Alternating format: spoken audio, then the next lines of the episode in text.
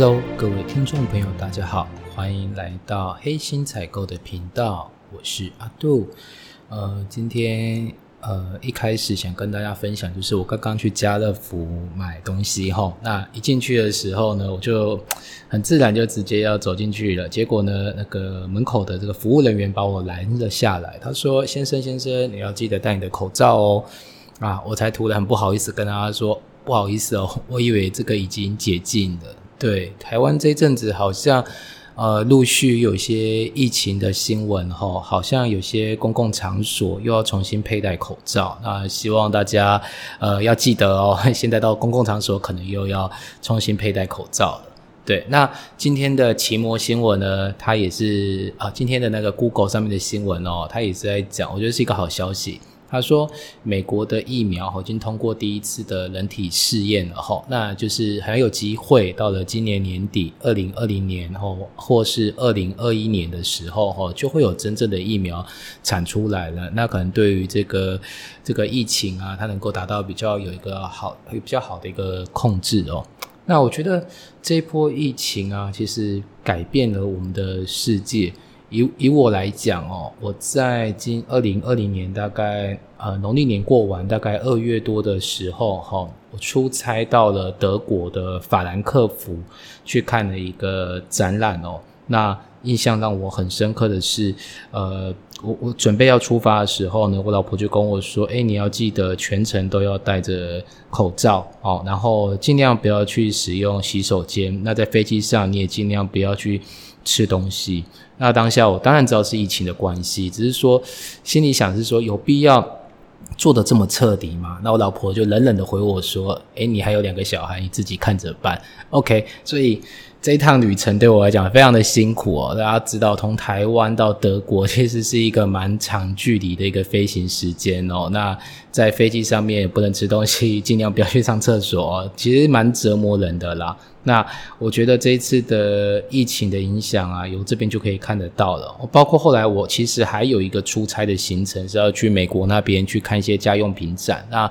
那个行程其实也因为疫情的发展，然后大概在本来应该是预计三四月要去，结果也停止了嘛，就美国那边也停办了，然后这个这个出差就取消了。那我觉得这一波疫情啊，对于我们的改变，对于这个世界改变，其实非常非常的大。那我也知道，在这波疫情当中哦，其实蛮多人可能就是公司的人力缩减啊，或是经营不当啊，那其实已经有了蛮多的裁员的动作。那包括现在还在职的一些朋友们，我不知道你会不会心惊胆跳吼？那但是，诚如今天我的那个题目所讲的哦，呃，五年来最强的转职潮哦，其实现在还有十四万的人他准备要跳槽。为什么会发生这样的现象？我觉得职场的人大概呃都蛮能够接受这样子的一个情况，并不会觉得压抑哈。因为其实啊。想要跳槽跟真的已经跳槽，我觉得是两件事情。那今天的节目呢，其实就想要跟大家去分享一下，假设你已经有了这个呃想要跳槽或是想要转职的想法的时候呢，你应该要多做一些准备。你应该要多做哪些准备哦，才不会在转职的过程中呢变得非常的尴尬，或是其实转到下一份工作也没有更好的情况。好的，那我觉得在呃一开始想要跟大家分享的一个观念就是说呢，呃，其实你在离职之前啊，一定要想清楚你为什么要离职哦，这个东西很重要。呃，举例来讲，前阵子的时候啊，我跟我老婆就是有一天晚上。在聊天的时候呢，我老婆跟我说，她明天想要去吃这个火锅。那当下我就跟她说：“哎，不太好吧？因为妈妈出去玩，然后那爸爸其实还在家。那应该呃，我听我爸爸说，他好像不太喜欢吃火锅嘛。那我觉得要不要考虑其他食物？结果你知道吗？就这样子的一句回话，其实就吵了起来。对，那吵起来，其实我心中也是觉得莫名其妙。我想说，呃，你很想要吃火锅，但有另外一个人不想吃嘛？那我记得之前看过一本书，叫做《第三种选择》，就是说，好，那除了吃火锅跟不吃火锅啊，或吃别的之外，我们有没有种第三种选择，就是选一个我们大家就想要吃的？那当然，我就想要赶快再跟他沟通一下，就是说，哎，你不要生气了。那你除了想吃火锅之外，你还想吃什么呢？哎，没想到我讲这句话之后，他火更上来，他就说。好啦，随便你啦，你爱吃什么就吃什么。那反正你不用管我了，我什么都不想要吃。那其实我那时候沟通到这边的时候，我心情有点沮丧。我想说，咦，我我我没有说你想要吃的都不行嘛，只是可能刚好这样东西并不是呃家里另外一位成员想要吃的，那是不是能够呃换一个东西来吃呢？结果后来总算就是过了一段时间之后，老婆可能心情也比较平复了。那其实我就去试着跟他再做沟通，就是说，诶。你怎么那么生气？那那你是真的很想要吃火锅吗？对，然后聊到这边的时候，我老婆才告诉我，其实她从头到尾她都不是在意是要吃火锅还是要吃什么东西，她比较在意的是为什么我在意别人多过于她。OK，然后听到这边你大概就可以理解了，因为其实一开始我拒绝他的理由并不是什么我不想吃啊，或是什么这样理由，而是单纯是诶，我爸爸不是很喜欢吃火锅，那我们是不是吃别的？那他会觉得说，诶，那你为什么在乎你爸爸的感受比在乎我的感受还要多？那那我很相信的。呃，这样的争吵的发生呢，应该不只是在于这件事情，有可能其他别的事情也曾经让他非常的不舒服哦。可能我比较在意长辈的一些感受，反而忽略了他这件事情，才让他真正的心里非常非常的不舒服。所以呢，讲到今天一开始所跟大家聊的，就是说，在你转职前呢，你必须要先厘清一下，你到底为什么要转职，这件事情为什么会说这么重要呢？很多人呢。他可能工作工作了一段时间之后，就会觉得说，哎，每天都过一样的生活，然后薪水好像也没有什么调整啊，年终奖金发的也不多，那或许应该要去换一个跑道试试看的。好，你真的认为这就是你真正想要离职的原因吗？我觉得大家可以再去内心再去深入的去探讨一下，你想要离开这份工作，会不会不只是因为薪水？有可能是什么？有可能是呃，譬如说你跟呃其他的同事的感情比较疏离。其实，在这个整个公司当中，你并没有觉得你跟他们是一起的。也就是说，其实你跟同事相处，其实已经有了一些问题。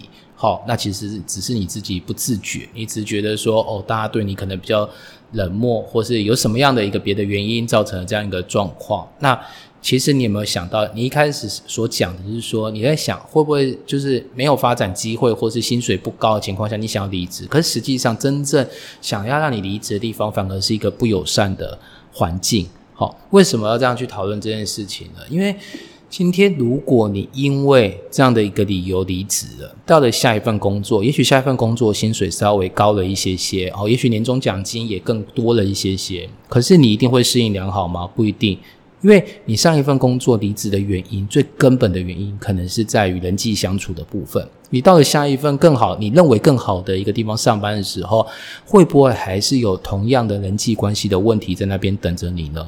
所以，其实我觉得你要离职之前，一定要真的去想清楚，你离职的原因到底是什么。好，想清楚之后呢，有些问题其实还是有办法。解决的嘛，譬如说，如果只是人际关系的话，也不是说只是人际关系，譬如说是人际关系上面发生的问题，其实还是有很多方法可以去把人际关系的紧张感变得比较舒缓。举例来说嘛，其实大家都是吃软不吃硬，都喜欢听人家说好话嘛。那我觉得你可以试着。我现在就试着去赞美一下你的同事哦，有什么好赞美的？很简单呐，他的服装啊，他的想法啊，他的工作表现，一定可以找到一个地方可以去给他适度的一个赞美。那我觉得人被赞美之后呢，基本上心情对你的感觉就会好一些些。那你人际关系应该也可以得到一个部分的舒展哦。那又或者是说，假设真正你离开原因真的就是因为薪水，好，那你必须要再去想一下。为什么到这家公司之后呢，薪水一直没有调整？到底是因为公司没有获利，还是因为你自己本身没有成长？也就是说，老板现在付给你两万或三万的薪水，其实是说不定那就刚好等于你的能力呀。对吧？你可能会想啊，我的能力远远不止这样子，我应该要获得更好的一个配，更好的一个收入。可是你要去想一下，在老板的角度在看待这件事情的时候，他可能觉得你就是值这个样子。好，那撇开公司经营不好的方向，我们不谈。如果是这样子，那怎么样能够增加你的收入呢？我觉得这时候我就还蛮鼓励的，这也是我之前自己啊有去用使用过的方法，就是我会找我的主管好好去谈这件事情。就是说，想先问主管说，到底你对我的工作的期待在哪里？我就不用不好意思，因为这个东西关系到你的薪资，关系到你的未来嘛，所以你必须要知道，也就是你必须要知道主管他对你的目标在哪里，他希望你做到什么样的程度。了解这件事情的时候，先去检讨看看，目前已经有没有达到。但如果目前还没有达到，那也无所谓，就去努力的完成它。好，那如果主管也说不会啊，我觉得你现在表现都不错，那其实你下一句就可以问主管说：那你对我的呃怎么样的一个表现，会让你觉得可以帮我去做升迁或是加薪的动作？哦，这句话其实是蛮赤裸裸，但是我蛮鼓励大家直接去把这件事情摊开来讲的。也就是说，现状下我有没有达到你的目标？好，如果要达到，那就符合我的薪资。但是我现在想要更多的薪资，那我要怎么样才能够达到？我觉得这个东西没有别人知道。说完了，跟主管讨论完，就是他其实也可以帮助你哈，去厘清一下，呃，到底是不是一定要去去做转职的动作？也许在原来的岗位上面还是有很大的发挥空间。好的，那这是第一个给你的参考。第二个呢，想要跟你聊的是说，那到底？第二个重点呢，就是你如果想要转职的话，那你想要打算转职到哪个产业？那讲一个我自己的故事哈，其实那时候大学刚毕业嘛，那一般大学生刚毕业，当然都不知道自己要做些什么样的工作。那那时候刚好我在学的时候，其实有在补习班打过工。那后来一退伍之后呢，就想说，好吧，那不然再去补习班打，呃，去上班看看这样子好了。那其实做了一段时间之后呢，其实心情还。蛮郁闷的，怎么说呢？就是我在大学那段时间啊，其实光是打工，一个月的收入差不多也要两万八、两万九这样子。那结果后来变成正职之后，薪水也不过就是个三万出。那其实那时候对我冲击还蛮大的。想一想，那时候大学还没毕业，也还没当过兵的薪水都那样，而且还是在高雄。我现在已经退伍了，回到台北了。没想到薪资感觉也没有太多程度上面的调调整哈。那其实那时候就想说，好，那我在呃重新再重新再找找看工作。就那时候我就跑到了这个贸易公司当采购。那黑盖当采购的时候，其实你也知道嘛，因为你过去的学经历其实跟你未来要做的工作不一样的时候，你的薪水当然就很容易就被人家打折扣。那那时候其实我也是刚出社会没多久，所以傻傻的，他跟我说好像是两万七千多块吧，然后我就答应了，然后就开始做做做做做。那当然在那家公司来讲，那家公司还算蛮稳定的，就是后续他要帮我去做调薪啊，还有一些年终奖金的部分。所以到了离职的时候，我其实在那边。做了蛮久的，大概也做了快七年哈，快要七快要七年。那那个时候离职之后，大概那时候薪水应该也差不多在四万多左右了哈。那我离职之后，接下去就跑去创业了哈。这个不是属于这次的讨呃这次要聊的话题之内，所以就先不讨论了。那我这边重点是什么？我想告诉你的是啊，其实是你打算要转职之前呢，你一定要先想想看你要转职在哪里。你千万不要因为当下很生气，觉得呃。呃，受到委屈了，或者想说啊，我先先离职休息一阵子之后，再去想想看自己要做些什么。我觉得不要是这个样子去做去做转职，因为其实在那个过程当中你是很煎熬的。为什么？你在等待新的一个面试机会，然后在等待会不会录取过中，其实你很多耐心会被磨光。也就是你越等待，你会越害怕，然后到最后你可能又回归到一个念头，就是说算了，我先有一份薪水再说吧。那当你这样子做的时候，那不是跟原来在工作没有什么两样？更何况在这种情况下，你的薪水可能不会增加，还会被减少，因为有可能你当初在那家公司累积的技能，到了新的公司里面并不适用，那这可能也不会成为新的公司。开给你薪资的评估标准，所以有可能你的薪水反而是还会再减少，不止没有增加，可能还会再减少。所以我觉得大家一定要在转职前先想清楚，自己打算去哪些产业？那了解了这个东西之后呢，你更要去做一些评估。也就是说，现在坊间很多资料啊，Google、FB 都可以搜寻，都可以查。哈，你必须要知道，是你打算要转职的这份行业，它的薪水可能是怎样。假设你在意薪水的话，那你就必须先把这些东西都打探清楚。好，也或许。你想要转的行业，到最后却不如你的预期，那其实在这时候知道是一件好事，因为你毕竟目前还有一份工作嘛。你到了新工作，薪水没有增加，但你要面对一个全新的环境，我觉得是比较辛苦的。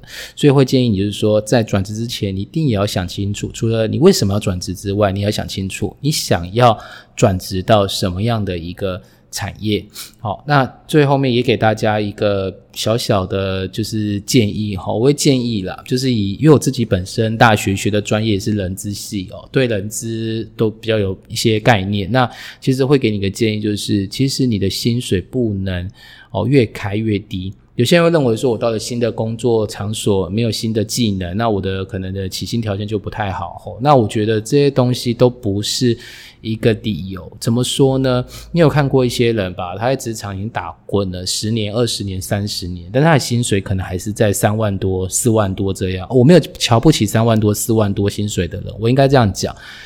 正常来说嘛，其实你的呃工作年资越久之后啊，其实你的技能应该也会越来越多，那你的能够得到酬劳也应该要越来越多才是。那你就是保守来讲。就算你每一年只调你一千块来讲好了，那你想嘛，十年也调了一万块，二十年应该调了两万块，那你的起薪如果是三万块，这时候你应该也要到了五六万左右的一个水准吧？而且我讲这是个最差的一个状况嘛，所以为什么很多人他到最后他的薪水迟迟无法呃往上调呢？其实很简单，就是在他每次转职的时候，你也去发现一件事情，他的薪水都没有在调整，他的薪水甚至比他前一份工作还要低。哦，那我真的觉得这边你要特别特别特别的留意。那可能像一开始所讲的，也许你到一个新的工作的一个一个地场合去之后呢，你可能不具备他的能力，那应该怎么办呢？好的，再来就是第三个重点，想要跟大家讲的，就是你在转职前先检查一下手边有没有可以利用的资源。什么意思呢？这要再举一个我当初。创业的故事来跟大家分享，就是我刚去大陆创业的时候，一开始开饮料店，那因为自己其实过去根本没有开饮料店的经验，所以很快就是失败告终了，就马上把摊子收起来了。那得到那一次经验，就发现说，哎呀，这东西真不能乱搞，创业不是开玩笑，不是出来玩的，你还是要有一些技能。所以，我们第二次在创业的时候呢，就想要开牛肉面店。那那时候呢，其实我学弟就飞回台湾哦，专程去请教师傅去学习牛肉面店。那那一整套的课程大概也花了差不多两三万块台币左右哈。结果呢？后来有一次我自己回台湾的时候，反正跟家人过年团聚的时候呢，突然我妈跟我说：“哎，你们那时候还要去学牛肉面？”我说：“对啊，没有那个技能，所以去学。”她说：“哎，可是你舅妈她以前就是开牛肉面店的，而且还开的蛮有名的样子哦。”天啊，我当初听到就这个傻掉，就又多花两三万块，而且可能外面的人教你还不见得会告诉你一些妹妹嘎嘎，那如果是自己舅妈教，就比较有可能会教那些东西哈。那所以我的意思是说。你必须要盘点一下，你手边还有没有什么可以利用的资源。假设你现在还在职嘛，那你可能要转到下一份相关性的工作的时候，面试的时候，你如果能够拿出一些作品来给他看的话，那是不是能对你的面试有更多的加分作用？所以你在这份工作还没离辞职之前，其实你可以去把这些资料收集起来、累积起来，然后对你下一次的转职有更大的帮助。那又或者是说，你可能要到一个新的领域，你完全没有相关的技能等等的。那我觉得这个东西要怎么样让对方觉得你有这样相关技能？很简单，就是去学。那我觉得现在这个。网络时代很多东西很方便，就算不能网络操作，这网络上资源也够多，告诉你可以去哪里得到这些资源。你想学做面包，其实已经有人在开班授课了，其实你都可以去学嘛。你学了这些技能之后，你再去做转职，那当然他就没办法再用一个你完全没有相关技能这样子的一个理由来。来砍掉你的薪资，不然你的薪资如果经由你的转业每一次都没有调涨的话，你到了三四十岁、四五十岁，哈，那时候你可能发现你的薪水基本上跟一般还是一样的，所以会建议你在转职前哈，你要注意到就是你自己手边还有多少资源可以利用。从你现在还没离职的公司，又或者是一些社会上的一些免费资源、免费课程，你可以去看看，可不可以先帮自己再做充实一下哈？那今天给你的三个建议哈，第一个，离职前搞清楚为什么要离职；第二个。那你到底要去做什么？你到底想要转到什么样的职业去？第三个，检查一下你手边还有没有什么资源可以利用，帮助你顺利的转职。好的，那今天分享到这边呢，我觉得也是讲一下我自己的这样一个历程哦。其实我在做转职的时候呢，也很在意这些这些诀窍。那我觉得自己用的其实也还不错，所以其实我那时候从补习班转到贸易公司，哈，那中间自己跑出去创业了一阵子，后来又回了台湾。那一回台湾之后，因为已经有过去的一个采购经验了，那其实蛮蛮顺利的，就进入了台湾。这个比较中小企业的一个贸易公司继续上班哈，那其实上了一阵子之后呢，又蛮顺利的跳槽到了一个跨国的公司当采购哈。那我觉得每一次我的离职。跟我的转职其实都有帮我的薪水有一些幅度上面的提升哈，所以我觉得善用这三个原则，你应该也可以跟我一样，在每次转职的时候啊，甚至还能帮自己加一些薪水，让自己薪水慢慢的往上去做调整哈。那对于你而言，我也希望大家不要冲动哈，不要一时气愤或是生气，或是觉得无助委屈，就马上就去。转业了，那我觉得大家应该要厚积薄发，哈，顺势而为，就是当。你把大部分东西准备好之后，下一个机会来临的时候，你就抓住它。那对你自己来讲也是比较好的。那对于整个公司来讲，我觉得这也是一个比较好的一个循环。我看过太多的一些新人，因为我在公司待比较久，其实我看过很多的新人的转职。到了公司的时候，其实我都会不自觉的去问他一句话：说，咦，你上一次的工作是怎么结束的？也就是你为什么要转职？那我发现问了十个人，大概有七八个。都是同一个，都是在抱怨前公司。那我也明显的告诉大家一件事情：以我自己做人呃自己念人资的一个角度来讲，我可以告诉你，你在面试的时候，如果面到这个问题的时候，它绝对是一个陷阱题，哈，绝对是一个陷阱题。就是主管想看一下你上一次离职的原因，因为他也会去想一想，我现在公司里面有没有这些问题。搞不好你一进来之后没多久，你又会离职了嘛？所以。我不是教大家说谎，但我建议大家在面试的时候，你不要去讲这些抱怨的话哈。其实你反而可以去讲的是说，哦，因为我希望有更多的学习机会，或是有更多的挑战，所以来这公司面试这样子。那当然，我希望大家不只是嘴巴上讲，心里也能够真正做到。好，也就是说，你能够怀着一个愉快的心去面对你的下一份工作，而不是把上一份工作的怨气或者怒气或不平之气带到下一份工作当中。我觉得对整个职场。来讲都是不好的，所以我觉得鼓励大家在转职前呢，你要想清楚这些事情哈。那呃，最后还想分享一个呃，我大老板那时候讲的一句话哈。我在贸易公司那，大老板跟我讲的一句话，他说：“人生其实不争那一时半刻的，也就是说，你希望你每分每秒不要浪费。可是实际上，当你冲动的去做决定的时候，你浪费的东西往往。”都比你不如深思熟虑之后再做的决定会更好哦。也就是说，你太冲动去做了很多决定，其实的结果其实是比较糟糕的。所以转职前，你真的要问自己这三个问题：第一个，为什么要转职？第二个，那你想要转到什么样的行业？第三个，盘点一下你现在手边的资源有什么东西有助于你去做转职的一个动作。好的，非常谢谢大家今天的收听，我们节目都就到这边喽。OK，拜拜。